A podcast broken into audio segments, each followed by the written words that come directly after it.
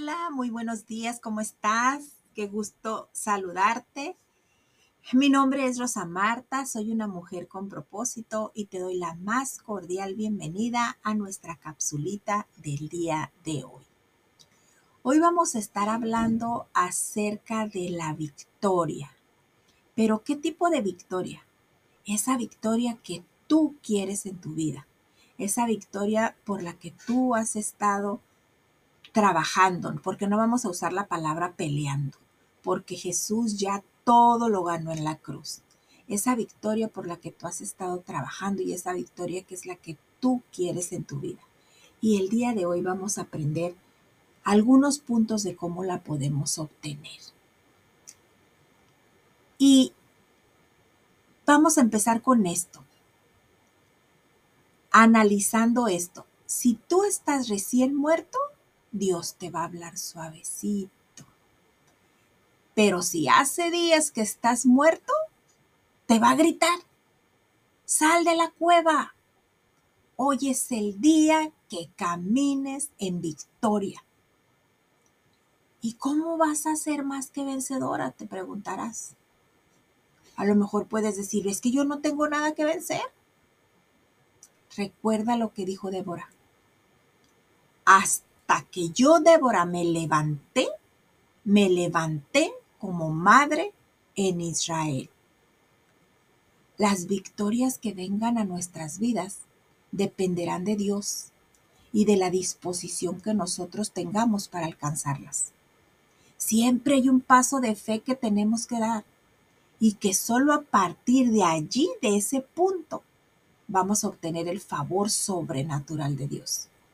Porque sí, Él actúa, pero primero nosotros tenemos que decidir levantarnos en fe para emprender la batalla.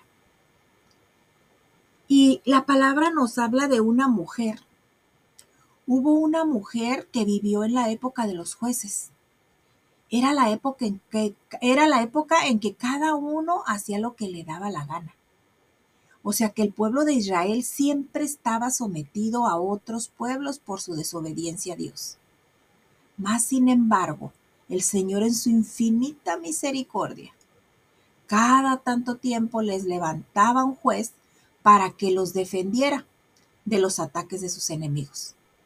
Y en este caso usó a Débora, que era jueza, pero también era profetisa y tenía conocimiento una profunda sabiduría y, una piedad extraordinarias. Ella fue instruida en los conocimientos divinos por el Espíritu Santo y acostumbrada a interpretar la voluntad divina. Había llegado a tener una influencia extensa y gozaba de que del respeto de todo mundo, o sea, toda, todo la respetaban pero además ejercía todos los deberes especiales de un juez.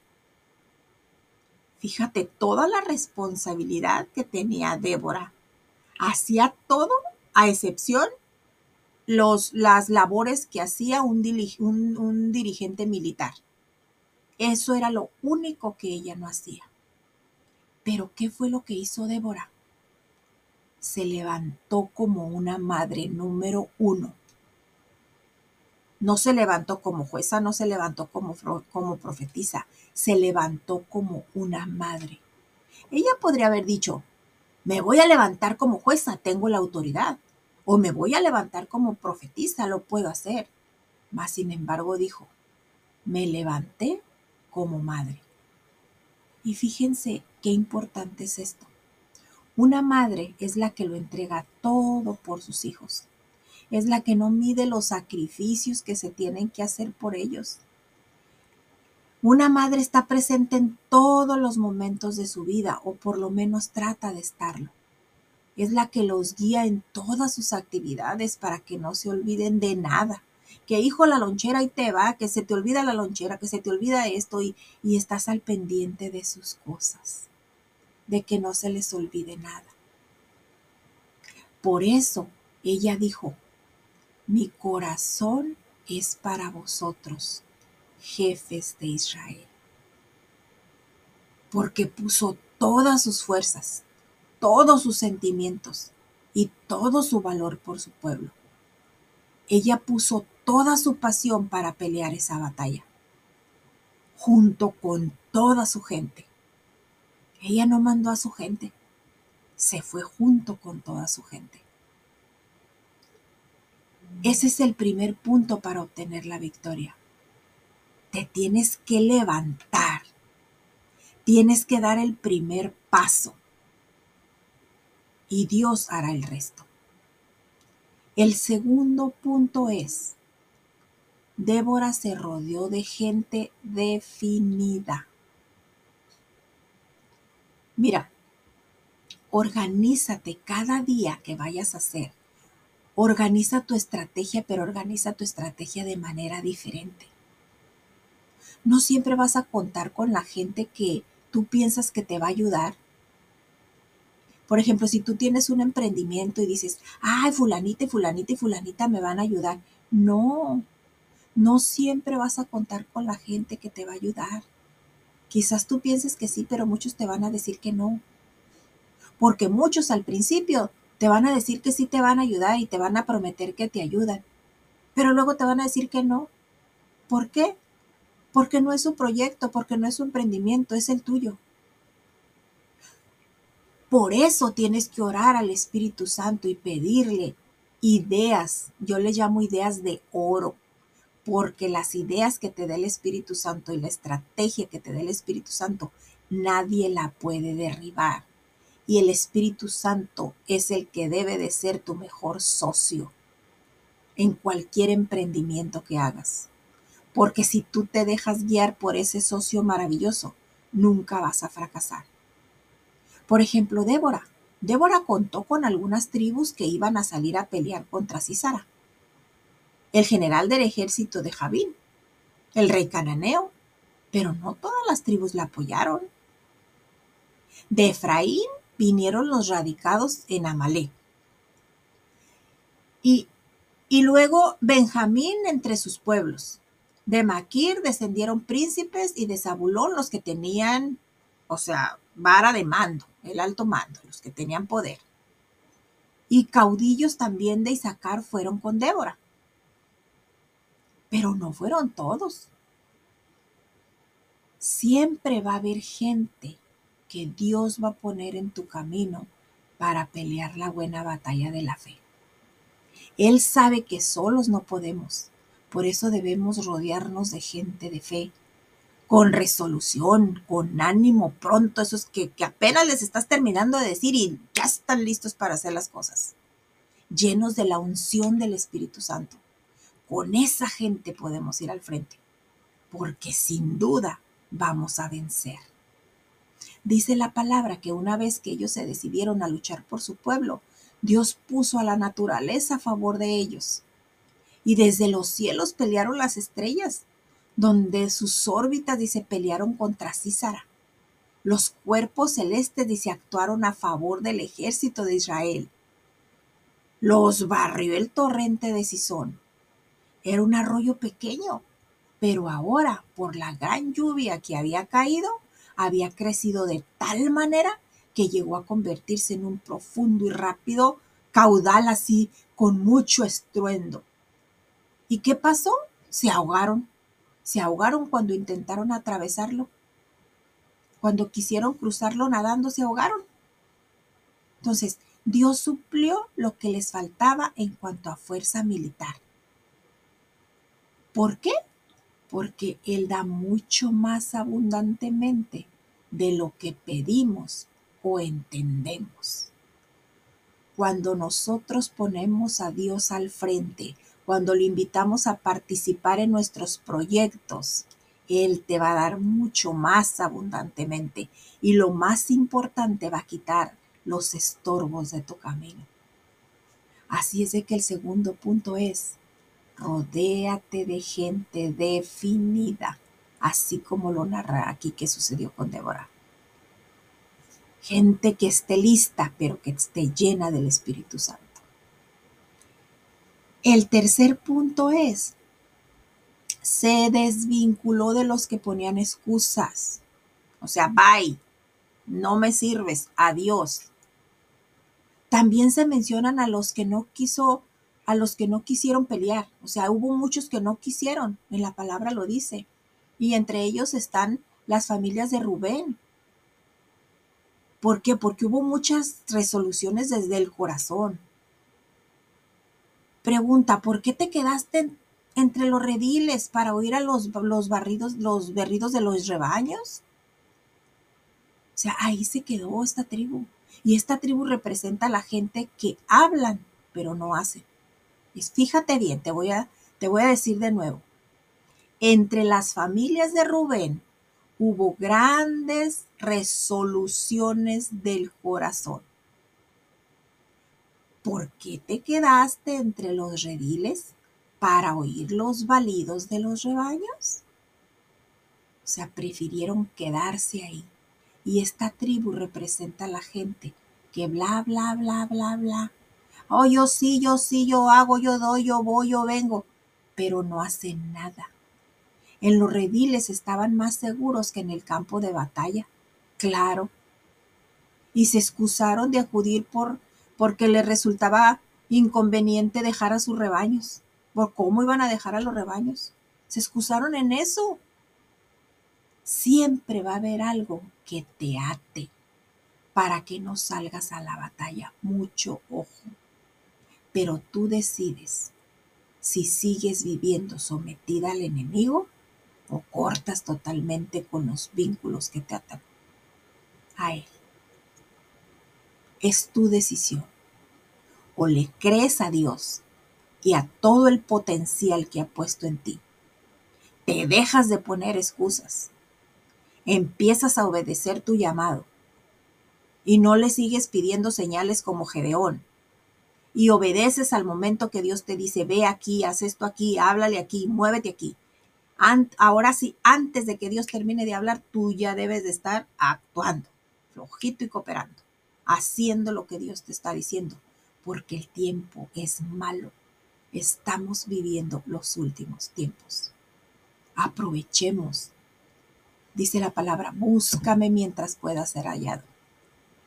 Y aquí podemos ver que Galat se quedó al otro lado del Jordán. Prefirió quedarse a reposar ahí a gusto en la planicie al otro lado del Jordán antes que ir a prestar ayuda contra el enemigo. También hay de esos que prefieren quedarse rascando el ombligo y no te van a ayudar y no van a ir a luchar contigo. La comodidad a veces hoy nos atrae tan poderosamente, pero no te trae ningún resultado.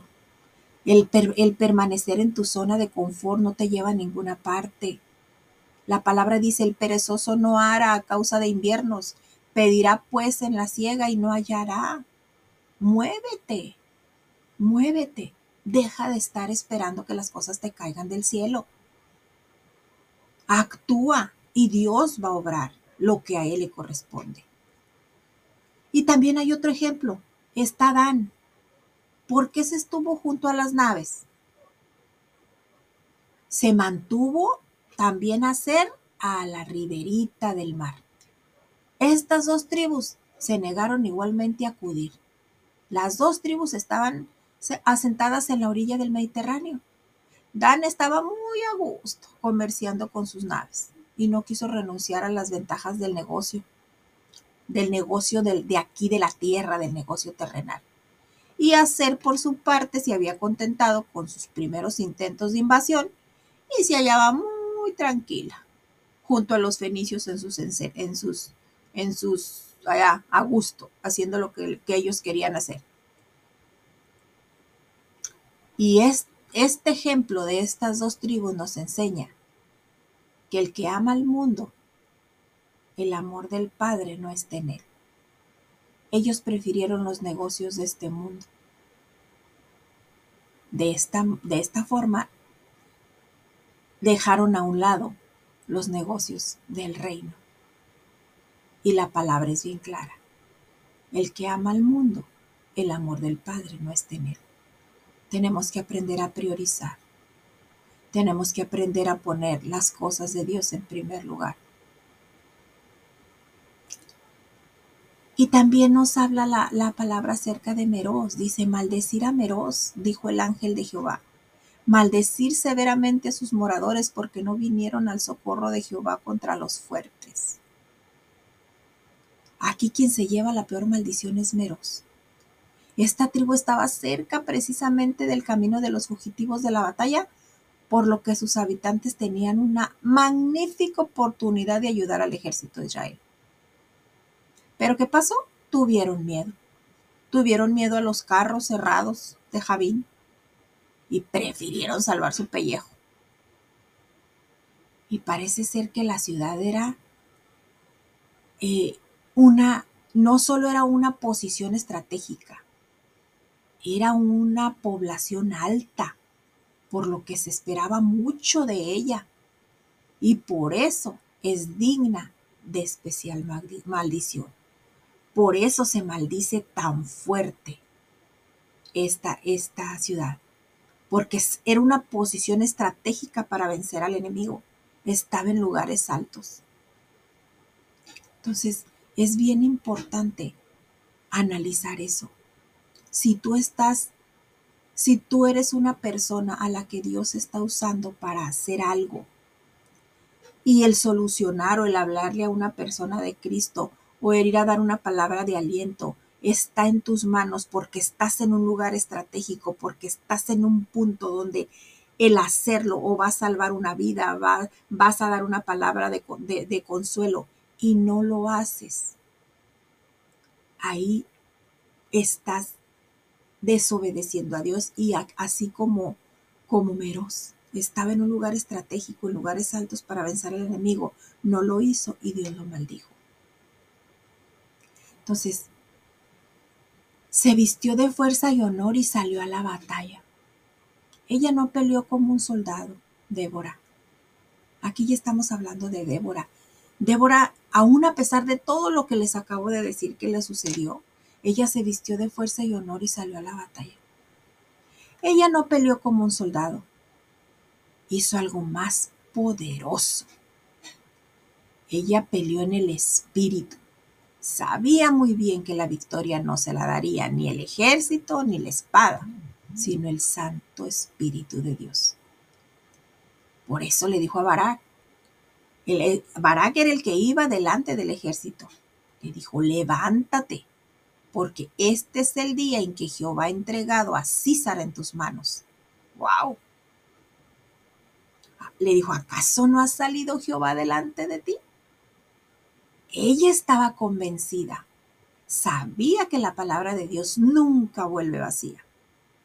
Por eso, en las estrofas que tiene su canto dice, despierta, despierta, Débora, despierta, despierta, entona cántico, marcha, oh alma mía, con poder, perezcan todos tus enemigos, oh Jehová, mas lo que te aman sean como el sol cuando sale en su fuerza. Y la tierra reposó 40 años. Esto sucedió porque solo una mujer se levantó creyéndole al Espíritu Santo, porque no eran sus fuerzas y aparte era mujer, pero sabía que el poderoso de Israel, el Espíritu del poderoso de Israel, iba con ellos al frente de la batalla. Y con esta reflexión te voy a dejar el día de hoy. Siempre va a haber un recordatorio de todos los hechos que suceden en nuestra vida. Y así como nosotros no los olvidamos porque hay, hay hechos que fueron muy importantes. De esa forma también Dios los tiene muy presentes. Este cántico de Débora es un registro de aquellos eventos que compuso la misma Débora y que quedaron como ejemplo para que nosotros elijamos el nivel de victoria que queremos para nuestra vida. Pero eso dependerá de la actitud que tengamos. Eso es lo más importante. La diferencia entre el obstáculo y la oportunidad es la actitud. Porque puede haber muchos obstáculos, pero acuérdate que cuando se presentan obstáculos también están las oportunidades. Y la diferencia entre esas dos cosas es la actitud. Así es de que puedes estar a una actitud de tu bendición. Nosotros tenemos 24 horas del... Todo mundo tiene 24 horas del día. Tenemos las mismas horas. Tienes que ser líder en todo lo que emprendas, porque solo los que tienen pasión son los que rompen con todos los límites que aparecen. Y no puedes pedir más tiempo porque todos tenemos 24 horas. Y nunca olvides, cuando Dios te hable que hagas algo, hazlo en ese instante. No cuestiones, no preguntes, hazlo. Y algo bien importante también, elige rodearte de gente de fe, que viva lo que dice y que haga rapidito lo que tú le pidas, que no la piense, así como tú no la vas a pensar con las instrucciones que Dios te va a dar. Rodéate de gente que no te ponga excusas, que siempre estén dispuestos a la, a la orden que tú les des o a la orden que Dios les va a dar a través de ti, porque no eres tú. Tú identifique ese tipo de personas en tu equipo, en tu iglesia, en tu liderazgo. Esa es la gente que necesitas para liderar. Pero si tú vas y le dices a un hermano, hermano, fíjese que necesito que me haga esto. Ay, es que sabe que déjeme ver a ver si no tengo nada que hacer. Olvídate de él. Olvídate de ella. El que sigue. Busca otro. Gente que actúe ya a la voz del Espíritu Santo. Vístete de poder y marcha hacia tu nuevo desafío sin dudarlo ni un segundo porque Dios en ti va a hacer grandes proezas si tú le das permiso y te dejas usar. Que pases un día muy bien, muy bendecido y nos escuchamos en una próxima capsulita con propósito.